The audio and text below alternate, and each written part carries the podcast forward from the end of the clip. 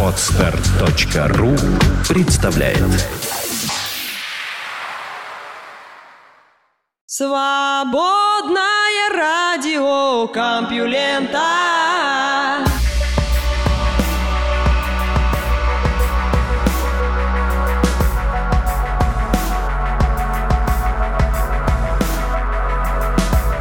Всем привет, вы слышите Лёшу Халецкого и Свободное радио Компьюлента. Этот выпуск называется «Фантазии монахинь», и в ближайший час я вам расскажу, что произошло 4 марта 2014 года в мире науки и высоких технологий. Наука и техника Правнучка Хрущева. Путин думает, что он выправляет кривизну истории. Нина Хрущева – профессор международных отношений в университете «Новая школа» в Нью-Йорке. Ее взгляд на происходящее несколько отличается от видения ситуации обывателем, хоть американским, хоть российским, да хоть украинским. Но в любом случае это по меньшей мере любопытно. Давайте ее послушаем, правда, в моем исполнении. Чувство обиды тех же севастопольцев на вашего прадеда весьма ощутимо. Когда одну русскую женщину спросили, что Хрущев думал, когда отдавал Крым Украине, Украине в 1954 году, ее ответ был таким, а он не думал, у него в голове тараканы были. Ну, чувство обиды можно понять, но оно в высшей степени не обоснованно. В то время этот шаг почти ничего не значил, был просто вопросом топографии, куда отнести тот или иной участок земли. Крым казался ближе к украинской модели, где в ту пору поднимали сельское хозяйство. Но Хрущев, конечно, думал, что делает Украине большой подарок, благодеяние, и его решение было следствием логических рассуждений, а не инсинуациями отсутствовавших в его голове тараканов. Говорят, он всегда питал слабость к Украине. Он не был украинцем, но его жена, Нина, была с Западной Украины, да и он работал на донецких шахтах с 16 лет, что вместе с товарищескими отношениями с другими шахтерами создало некоторые связи между ним и украинской почвой. Кроме того, он компенсировал Украине ее страдания в сталинский период, голодомор, Гомор. Речь об украинских эпизодах голода 1932-33 годов в СССР, приведших к миллионным жертвам. Что Хрущев подумал бы о Путине, выдвигающем русские танки в Крым? А от себя замечу, что, видимо, вопрошающий перепутал танки с САУ, то есть имелись в виду САУ Черноморского флота. Ответ Нины Хрущевой. Полагаю, он бы расстроился. Конечно, он и сам не чурался танков, послав их в Венгрию в 1956 году, и бросив на Новочеркасск в 1962 но в 1968 когда Хрущев уже был на пенсии, услышав о танках, входящих в Чехословакию, он грустно сказал «Прошло 12 лет, а мы все еще не придумали ничего лучше». Что ж, теперь прошло 60 лет, и мы все еще не придумали ничего лучше. То есть он не одобрил бы Путина. Он согласился бы с Путиным в том, что касается защиты русских соотечественников. Я не думаю, что он мог бы даже представить себе распад Советского Союза. Учитывая все это, он был бы больше расстроен деятельностью Ельцина, который в 1991 году просто решил никак не реагировать на происходящее. Он ждал бы от Ельцина, что тот потребует Крым обратно. Так что все-таки думает Путин? Некоторые полагают, и не безосновательно, что посылает танки, ну, то есть используя бронетехнику Севастопольской базы Черноморского флота, это уже примечание от нас. Путин просто взял страничку из хрущевского либретто 56 года.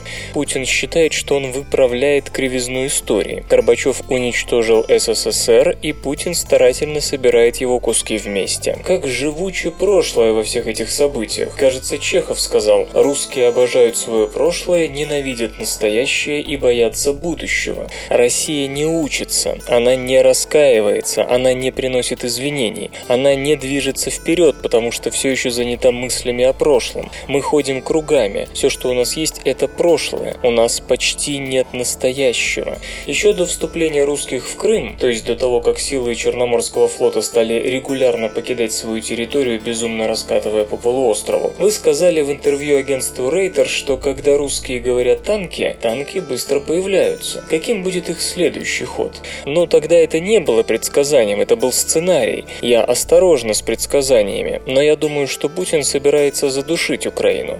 Он откусывает больше, чем может проглотить. Рубль уже нырнул. Если русская экономика начнет коллапсировать, если США и Европа действительно выполнят свои угрозы и получение виз станет сложнее, а русские не смогут путешествовать и под угрозой окажутся их банковские счета, Путину придет конец. Я полагаю, что Путин опьянен Сочи. Он думал, что Крым будет вишенкой на сочинском торте. Ничто так не влияет на людей, как плохая экономика и угроза запрета на въезд в США и, возможно, еще куда-то в Европе. Да, ничто не сравнится с падающим рублем, невозможностью получить визу или сесть на самолет. За прошедшие 25 лет русские привыкли к сравнительной открытости страны. С другой стороны, я просто еще раз хочу подчеркнуть, что никогда не следует недооценивать уровень самодовольства русских. В вечной мерзлоте найден гигантский вирус. Совсем недавно граница между вирусами и клетками была четко различимой. Клетки большие и имеют в геноме все, что нужно для жизни и размножения. Вирусы же, наоборот, маленькие и для размножения вынуждены арендовать клеточные молекулярные машины. Однако эта граница между вирусным и клеточным в некоторых случаях оказывается слегка размытой. Во-первых, существуют бактерии и археи с очень маленьким геномом, они не в состоянии синтезировать белки, нуклеотиды, нуклеотиды и аминокислоты и не могут жить вне хозяина. В качестве примера можно привести наноархеотов, хотя их геном еще не самый маленький среди клеточных организмов. С другой стороны, в последние годы стали обнаруживаться вирусы один другого больше. Вслед за мимивирусом появился мегавирус, а за ним еще и пандора-вирус. Все они отличаются как общими физическими размерами, так и размерами генома, кои могут быть больше многих клеточных геномов. Следовательно, Следовательно, и закодировано в них куда больше белков, чем у обычных вирусов. Чемпионами среди вирусов-гигантов до сих пор были пандора-вирусы, но теперь им, видимо, придется переместиться на второе место. Исследователи из университета Эк-Марсель, Франция, вместе с российскими коллегами из Института физико-химических и биологических проблем почвоведения Российской Академии Наук нашли в вечной мерзлоте новый вирус, который оказался еще крупнее. Образцы Образцы льда из Сибири разморозили, позволив вирусу заразить амеб, которые тоже были найдены в вечной мерзлоте. Возраст образцов с вирусами 30 тысяч лет. Свою находку ученые описывают в журнале PNAS. Вирус назван питовирусом. Размер его капсиды составляет полтора микрометра, превосходя пандоровирус на полмикрометра. Внешне пита и пандоровирусы похожи, однако питовирус можно назвать крупнейшим по размеру тела, но не по размеру генома, который у него оказался сравнительно небольшим, всего 600 тысяч пар нуклеотидов. У пандоровирусов, напомню, ДНК состоит из миллиона 900 тысяч и 2,5 миллионов пар нуклеотидов. Внутри у вируса довольно много свободного места, не занятого нуклеиновой кислотой, и часть его заполнена белками, синтезирующими РНК. Геном питовируса невелик не только количественно, но и качественно. Он кодирует всего 467 белков. Сравните с тысячу и двумя с половиной тысячами у Пандора вирусов. Питовирус отказался от тех генов, которые как раз составляют наиболее удивительную черту гигантских вирусов, от генов белкового синтеза и энергетического метаболизма. То есть в этом смысле он больше похож на обычные вирусы, чем остальные гиганты. С другой стороны, в ДНК питовируса нашли много повторяющихся некодирующих последовательностей, что для вирусов не очень характерно. И большие, и маленькие, они стараются по возможности сэкономить место и не тратят ДНК на бессмысленные повторы. Состав генов у питовируса оказался довольно своеобразным. Лишь треть из них была похожа на гены, знакомые исследователям. И сходство это делилось между бактериями, эукариотами и другими вирусами. При этом генетического родства с другими гигантскими вирусами обнаружить не удалось. Но, несмотря на все различия с прочими гигантскими вирусами, питовирус, как и они паразитировал на амебах. Что же до возможности заражения других организмов, то вряд ли питовирус на это способен. Впрочем, не будем забывать, что извлекли его из вечной мерзлоты. И если она все-таки растает от глобального потепления, то кто знает, какие инфекционные сюрпризы проснутся в нашем мире после тысячелетнего сна. Где-то что-то с кем-то происходит. СРК. В поиске темной материи в темном гало наметился прогресс.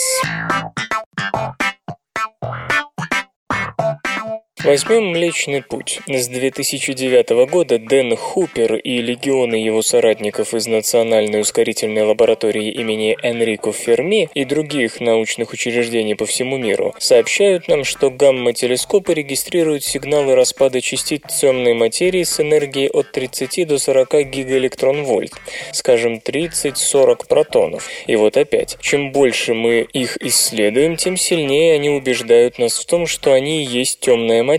Так говорят астрофизики, выложившие на сайт arxiv.org очередную балладу на заданную тему.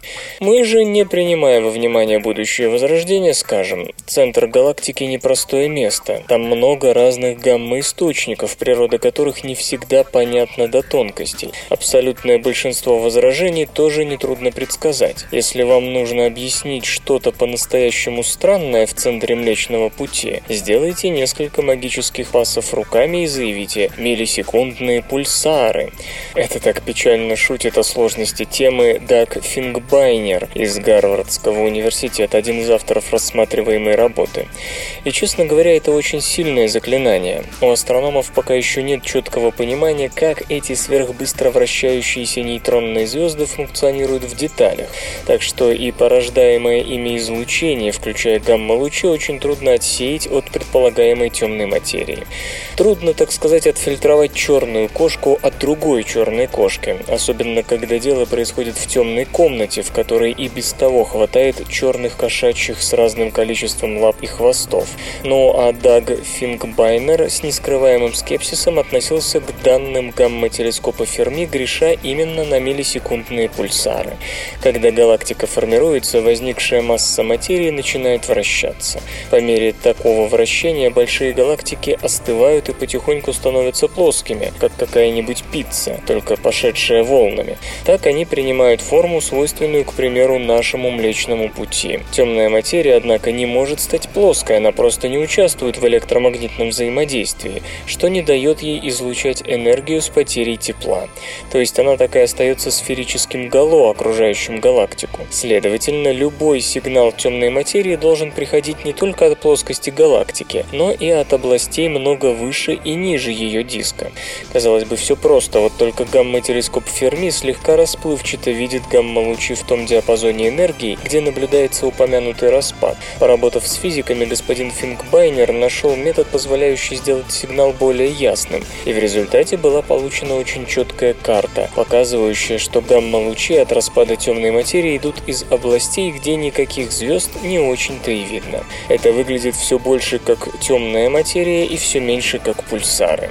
В будущем ученые смогут назвать этот момент точкой, в которой темная материя была открыта посредством наблюдений. Так считает физик-теоретик Нил Вайнер из Университета Нью-Йорка. Впрочем, в скептиках недостатка все равно не будет. Да и сам характер сигнала, признается ученый, может означать, что в диапазоне 30-40 гигаэлектрон-вольт есть больше одной частицы темной материи, что не упрощает картину. Вслух и с выражением читаю стихотворение. Михаил Светлов «Двое».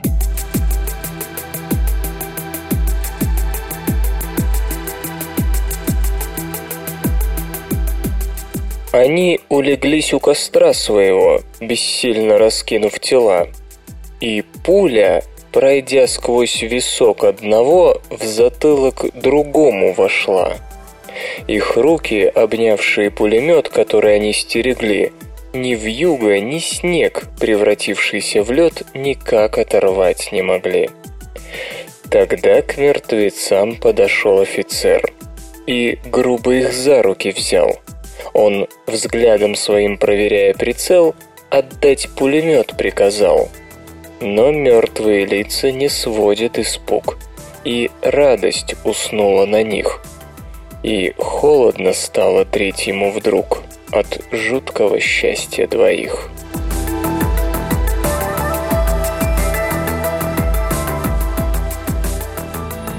Наука и техника. Можно ли предсказать эволюцию гриппа? У вируса гриппа множество животных штаммов, и часто гриппозные эпидемии среди людей возникают как раз из-за того, что вирус из животных перепрыгивает в человека, как это случилось, к примеру, со свиным гриппом в 2009. Однако сам по себе прыжок из животного в человека еще не означает, что следует ждать эпидемии. Например, известный случай заражения людей птичьим штампом H5N1, однако между людьми он распространяться не стал. То есть разновидности вируса обладают разными инфекционными способностями, которые, очевидно, зависят от характера изменчивости штамма. Одни могут уйти из-под удара иммунитета, другие нет. Какие-то линии гриппа хотя и меняются, но никак не могут повысить свою инфекционность. Другие же, наоборот, распространяются более чем стремительно. Так, H3N2, появившиеся у человека в 1968 году, развиваются и расходятся так быстро, что каждые несколько лет их популяции полностью обновляются. Все это, разумеется, затрудняет борьбу с болезнью. Иммунитет регулярно сталкивается с новыми штаммами, против которых прежняя защита не действует. И тут уже многое зависит от того, успеют ли врачи создать новую вакцину. Часто приходится заниматься этим тогда, когда уже ясно, какой вирус будет звездой в новом сезоне. Однако исследователи не оставляют попыток научиться заранее предсказывать развитие вируса. Если бы мы могли задолго до сказать, что вот этот животный штамм не только перепрыгнет на человека, но и начнет эпидемию, а вот этого бояться не стоит, хотя он и может нас заразить, это сильно помогло бы в борьбе с гриппом. Но обычно такие эксперименты довольно долгие и дороги. Штаммы вируса вводят в подопытных животных, после чего следят за реакцией иммунитета. Какие антитела появились, может ли вирус с ними справиться. Есть и другой способ – слежения за мутациями в геноме вируса. Попав в определенный участок генома, такие мутации могут сделать грипп иммуноустойчивым, и остается только понять, по каким правилам эти мутации возникают. Долгое время ученым ничего не удавалось. Очередные мутационные правила разрушал новый штамм, появлявшийся вопреки этим правилам. Постепенно наука поняла, что новые мутации сами по себе ничего не решают, что нужно соотнестись с их мутационной историей, ведь новые мутации обязательно будут как-то взаимодействовать с прежними изменениями в геноме. Но вирус гриппа развивается необычайно быстро, так что эта задача соотнести новые мутации со старыми может показаться совсем уж неподъемной. Однако надежда умирает последней, по крайней мере в том, что касается H3N2.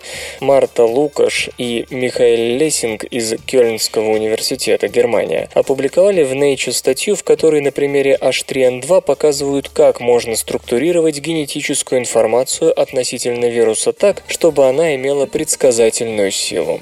Информацию исследователи делят на три вида. Во-первых, это мутации в тех зонах вируса, за которые его хватают антитела. Такие мутации для вируса могут быть потенциально полезными. Во-вторых, мутации там, куда антитела не ходят, а такие мутации могут быть потенциально вредными. И, наконец, третий вид сведений – это частота появления конкретной разновидности вируса и конкурирующих с ним разновидностей. С помощью этих данных ученым удалось описать частоту появления разных линий вируса. По сути, авторы работы смоделировали отбор среди вирусов, оценивая мутации с точки зрения выживания наиболее приспособленного. Гриппу приходится все время балансировать между изменчивостью и консерватизмом, и коридор между тем и другим довольно узок. Слишком много мутаций начнут вредить вирусу, если же мутации окажется мало, то иммунитет сможет его увидеть. С помощью этой модели можно предсказывать, например, к доминированию какого штамма следует подготовиться в будущем. Будет ли эта модель работать в должной мере, не найдется ли нового штамма, который сломает и эти правила предсказания, покажет будущее. Во всяком случае, тут удачно соблюден баланс между сложностью и предсказательной силой. Генетическое заболевание поможет восстановлению сердца. Инфаркт и в половину не был бы так страшен, если бы клетки сердца умели делиться. После гибели части кардиомиоцитов их замещали бы новые клетки, и сердце продолжало бы работать в прежнем режиме. Но, к сожалению, клетки сердца известны тем, что после рождения человека они не делятся, и всякое повреждение в сердце залечивается соединительной тканью. Оттого говорить о восстановлении функции сердца не приходится. Попытки найти в сердечной мышце клетки, у которых сохранялись казалось бы, способности к делению привели к неутешительным результатам. Таких клеток ничтожно мало. Но, может быть, способность к делению в сердечных клетках можно пробудить? Исследований на эту тему множество, и очередную лепту вносит работа Дэниела Джаджа и его коллег из Университета Джонса Хопкинса. Внимание исследователей привлекли две сестры, которым в детстве пришлось сделать пересадку сердца из-за сердечной недостаточности. Одной в три месяца, другой в пять месяцев от роду. Но когда ученые присмотрелись к детским сердцам, то оказалось, что клетки в них продолжают делиться. Оказалось, что в геноме у каждой девочки были по две необычные копии гена ALMS1. Впоследствии удалось найти еще несколько людей, у которых клетки сердца делились и у которых были такие же варианты гена ALMS1. Эти мутации, с другой стороны, связаны с редким генетическим заболеванием, называемым синдромом Альстрёма, при котором развиваются ожирение, диабет, слепота, нарушение слуха и болезни сердца.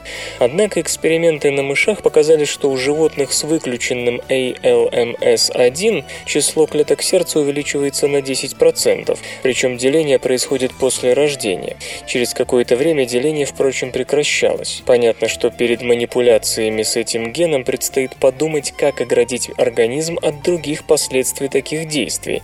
Все-таки деление клеток сердца в обмен на ожирение, диабет и новые сердечные хвори – обмен не слишком адекватный.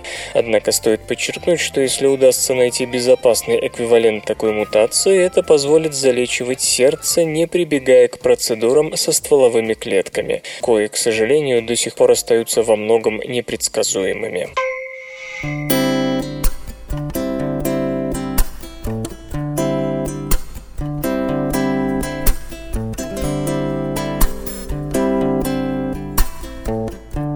Эфире Катя Плетнева с песней «Время». На коже капли росы Выпито время, как черный ром. Ночь не оставит следов. Я не смотрю на часы Пока ты рядом гори огнем. Все, что и после,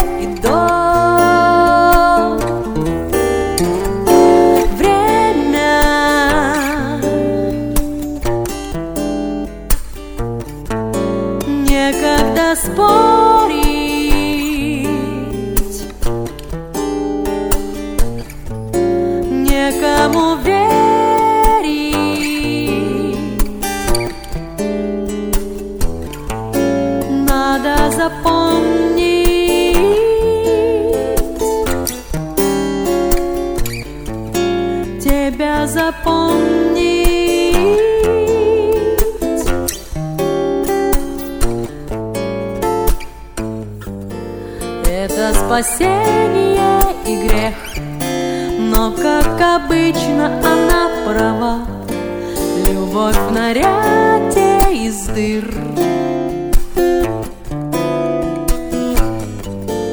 И поднимаются вверх Все недосказанные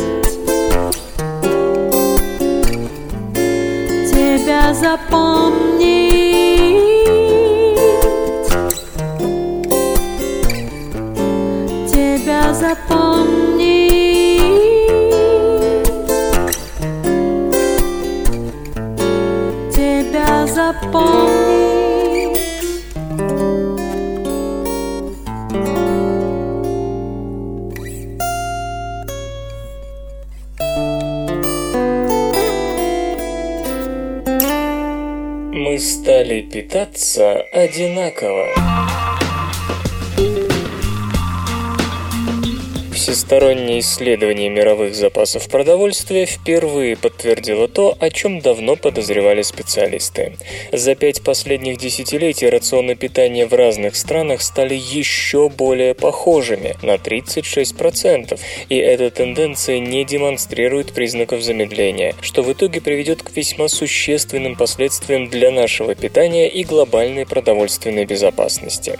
Все больше людей потребляет много калорий, белков и жиров, жиров, и их рацион все больше состоит из ограниченного числа таких основных продовольственных зерновых культур, как пшеница, кукуруза и соя, наряду с мясными и молочными продуктами, тогда как потребление других зерновых и овощей снижается.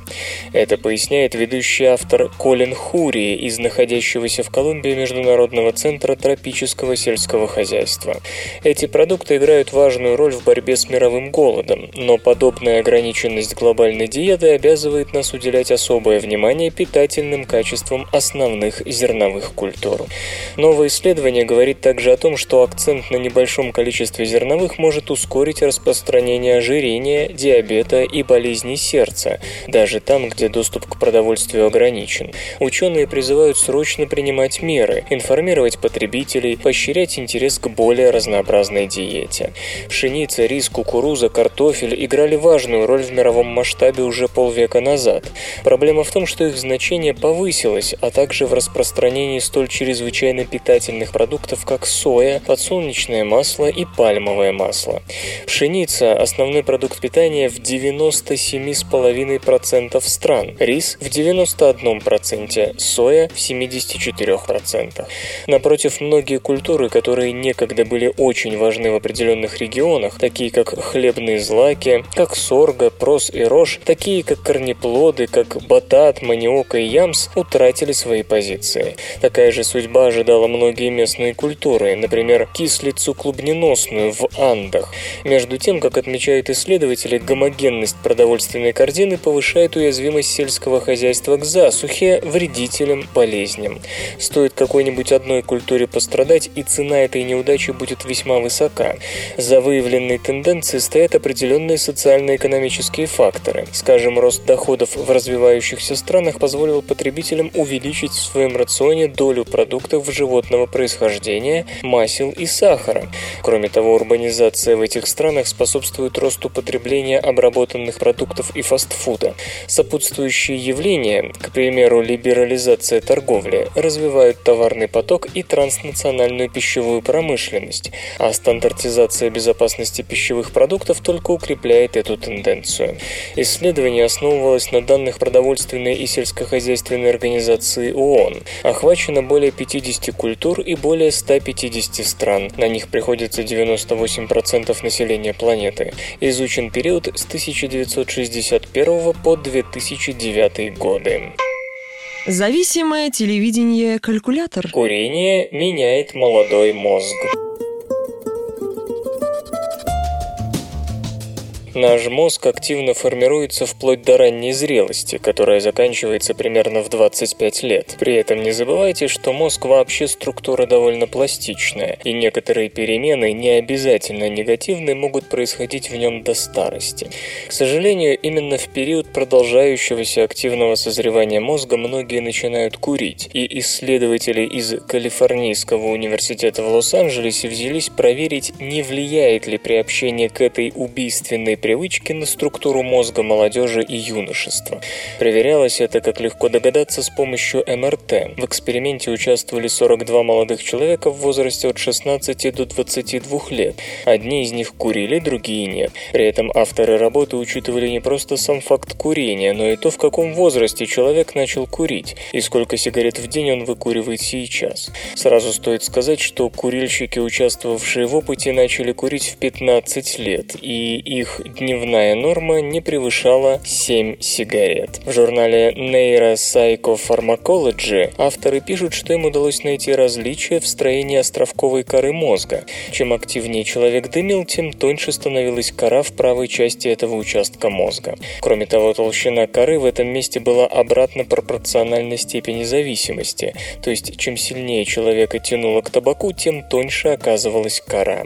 Островковая доля участвует в принятии решений и помогает отслеживать наше внутреннее состояние. Кроме того, она важна для поддержания никотиновой зависимости. Именно поэтому исследователи и сосредоточились именно на ней. Это не первая работа, посвященная влиянию курения на мозг. Эдит Лондон и ее коллеги три года назад уже сообщали о негативном влиянии курения на мозг подростков. Но тогда речь шла о том, что префронтальная кора делается менее активной. На сей раз ученые говорят уже о структурных изменениях в молодом мозге, возникающих при курении. Примечательно, что эти трансформации происходят за такое короткое время. Чтобы кора стала тоньше, вовсе не нужно дымить десятилетиями. Впрочем, в юности мозг еще формируется и потому отличается особой чувствительностью к самым разным факторам среды, так что вряд ли стоит удивляться столь резкому ответу. Связаны ли перестройки в коре с какими-то изменениями в поведении, ученым еще предстоит выяснить. Однако можно предположить, что эти изменения как раз могут создавать структурную основу для сильной никотиновой зависимости на всю жизнь. Исторический анекдот. Объезжая наиболее пострадавшие от наводнения места на Петерговской дороге, Александр I посетил одно селение, которое было совершенно уничтожено стихией. Разоренные крестьяне собрались около императора. Государь спросил одного старичка, кто что потерял. Старик начал по-своему. «Все, батюшка, погибло, все. Вот у Автова домишко унесло, у Автова двух коней, четырех коров затопило, у Автова там еще что-то и так далее. Хорошо, сказал император, это все у Автова, а что у других-то погибло? Тогда ему объяснили, что старик употреблял слово Автова вместо этого. Посмеявшись над своей ошибкой, государь приказал построить на высокой насыпи деревню и назвать ее Автово. Теперь это район Петербурга. Наука и техника. Женщины не дружат с теми, кто ниже их рангом. Считается, что мужчины более склонны к соперничеству, чем женщины, которые предпочитают не столько соревноваться, сколько сотрудничать. Возможно, часто дела обстоят именно так. В конце концов, мужчины всю человеческую историю соперничали и сражались, тогда как женщины хранили очаг, коллективно выращивали детей, пока мужчины воевали, и так далее и тому подобное. Однако психологи из Гарварда решили перепроверить это утверждение и внезапно обнаружили обратное. Как пишут в журнале Current Biology Джойс Бенненсон и ее коллеги, женщины и впрямь менее склонны к сотрудничеству, чем мужчины. Метод, которым воспользовались исследователи, был весьма своеобразным. Авторы работы выбрали 50 научно-образовательных организаций, в которых на психологических кафедрах было как минимум по двое мужчин и женщин в должности профессора и по двое мужчин и женщин, работавших старшими преподавателями.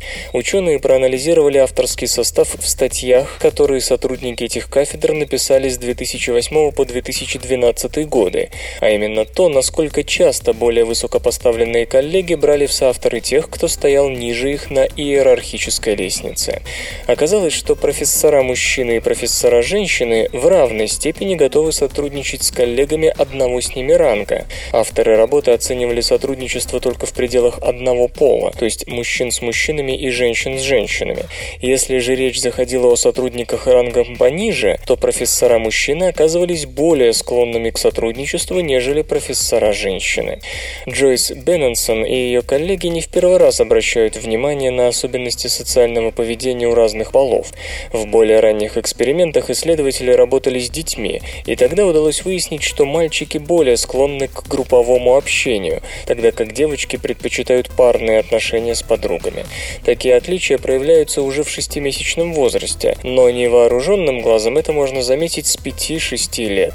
Любопытно, что примерно так же взаимоотношения складываются и в группах у шимпанзе. Самцы, конечно, постоянно ведут борьбу за доминирование, однако при этом у них довольно много друзей, и когда нужно одолеть другую группу, друзья выступают единым фронтом. Самки же, напротив, склонны выбирать определенных подруг. То есть мужской пол у приматов отличается более широкой натурой в том, что касается социальных контактов. Женский же предпочитает более закрытые и сфокусированные взаимоотношения. И результаты по университетской профессуре, кажется, вполне логично из этого следуют. Это, впрочем, не значит, что женщинам сотрудничать не свойственно. Скорее, тут следует говорить, что в некоторых ситуациях они склонны к кооперации в меньшей степени, чем мужчины.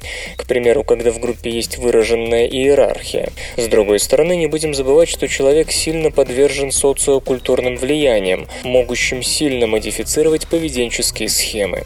И все же, возвращаясь к склонности девочек выбирать близкую дружбу с какой-то определенной подругой, э, не ловил ли порой уважаемый слушатель себя на мысли, что сплоченный женский коллектив – суть перепотанный клубок задушевных подруг, в котором попарно сплетничают и наушничают друг на друга.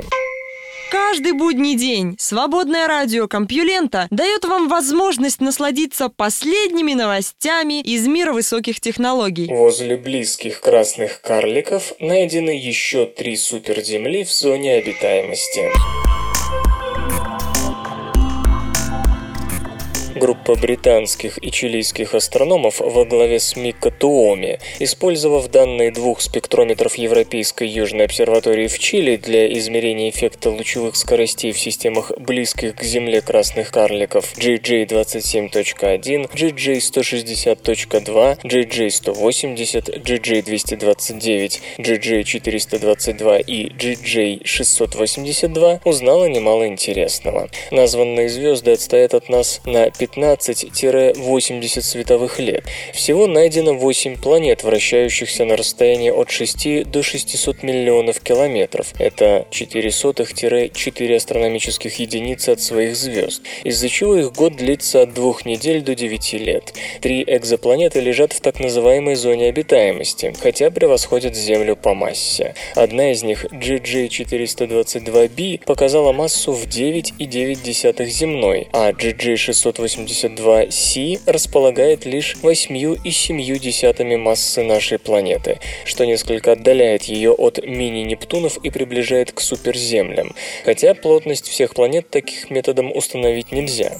Еще более интересно GJ180C, весящая всего в 6,4 раза больше Земли. Проведя анализ вероятности обнаружения землеподобной планеты возле красных карликов, изученные в этом исследовании, ученые оценили ее как высокую, высокую. Планета легче 10 земных масс должна встречаться не менее чем в одном случае на одну такую звезду.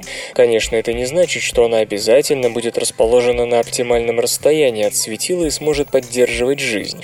Вероятность попадания в зону обитаемости для тела массой от 3 до десятка земных астрономы оценивают в 21 сотую экзопланеты на одну звезду.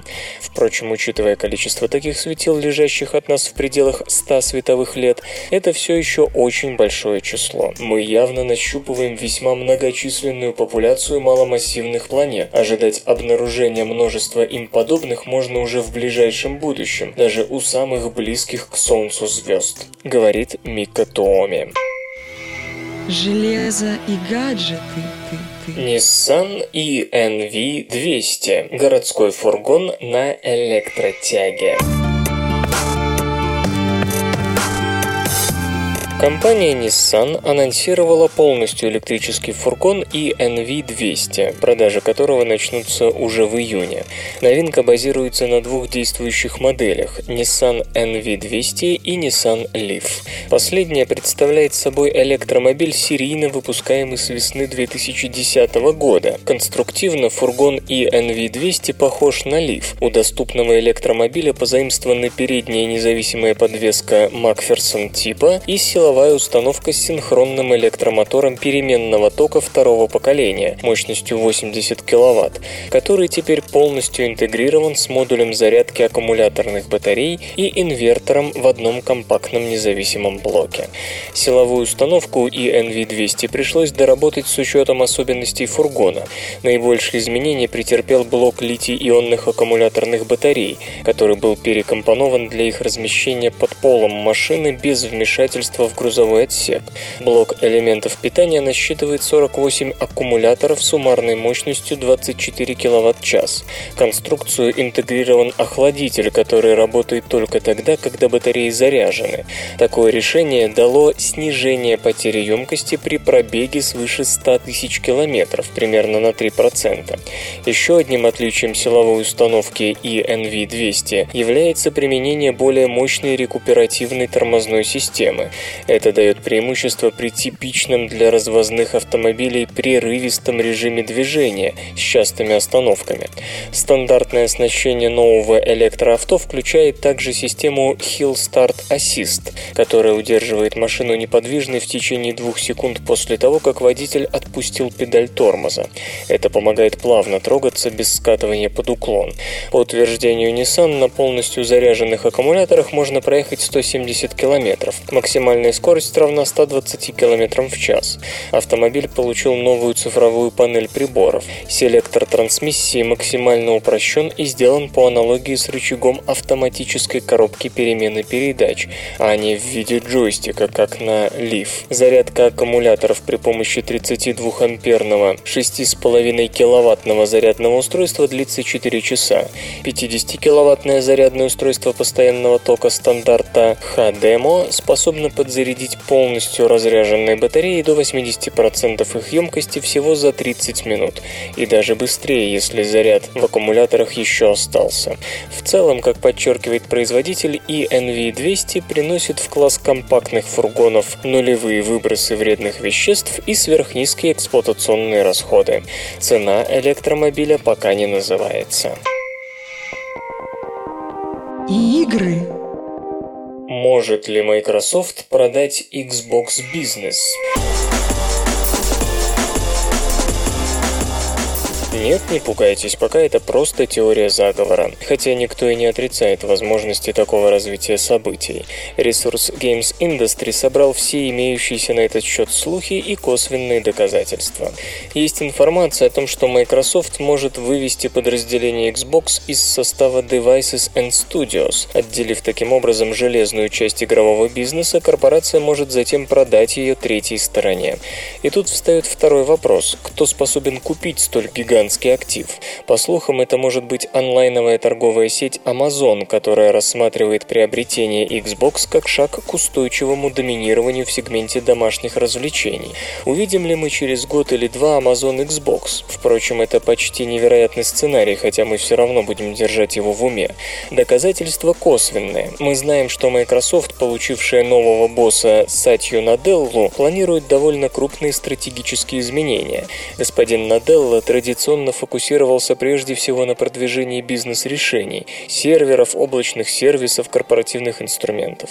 Не говорит ли все это о том, что корпорация намерена сосредоточиться именно на бизнес-сфере, а не на потребительских товарах? А вот другому возможному претенденту отказали. Стивен Эллоп, некогда трудившийся в Microsoft, затем стал директором Nokia.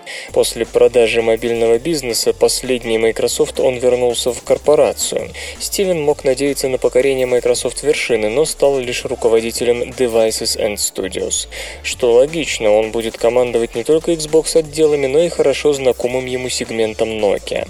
И вот что любопытно. Как сообщает Bloomberg, господин Эллоп заявлял, что в случае его избрания начальником всея Microsoft он постарается избавиться от всех неприбыльных активов, в частности от поискового сервиса Bing и, внимание, консоли Xbox. Понимаете, о чем речь? Человека, который хотел продать Xbox Xbox назначают руководителем этого сегмента.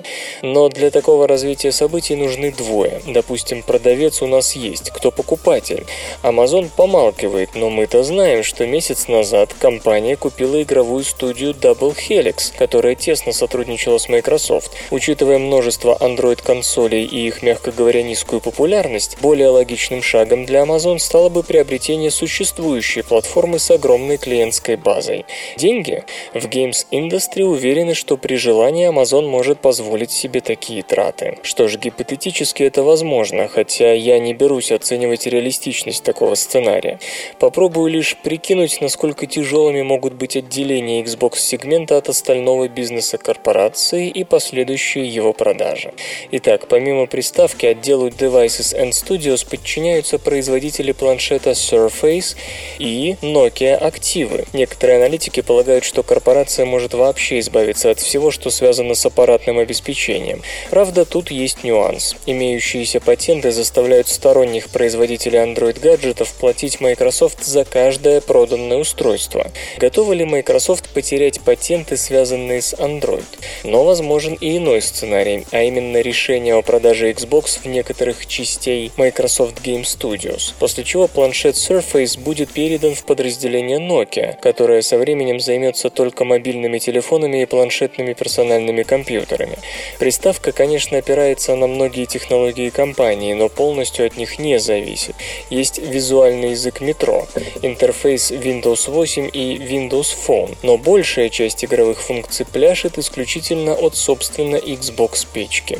Еще есть поисковый механизм Bing, но тут все в основном построено на сторонних производителях. Пожалуй, наибольший интерес представляет лишь Azure, технология облачных вычислений, имеющаяся и на консоли.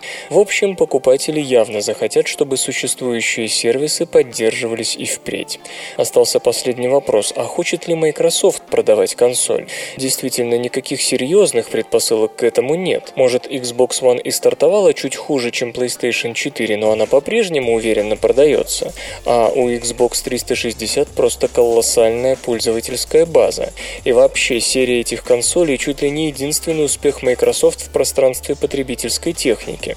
Говорят, что корпорация собирается переориентироваться на бизнес-решения, и со временем Xbox будет отделена от ее ядра. Что ж, может это и так, но в таком случае было бы логично избавиться сначала от слабых брендов, вроде Zune и Surface, а раз так, то возможно ли продажа? Теоретически да, но сейчас такое решение было бы по меньшей мере странным. Компьютер. Лента. Подкаст.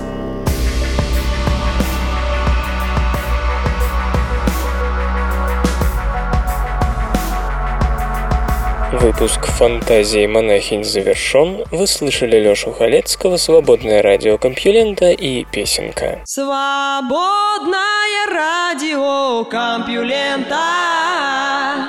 Скачать другие выпуски подкаста вы можете на podster.ru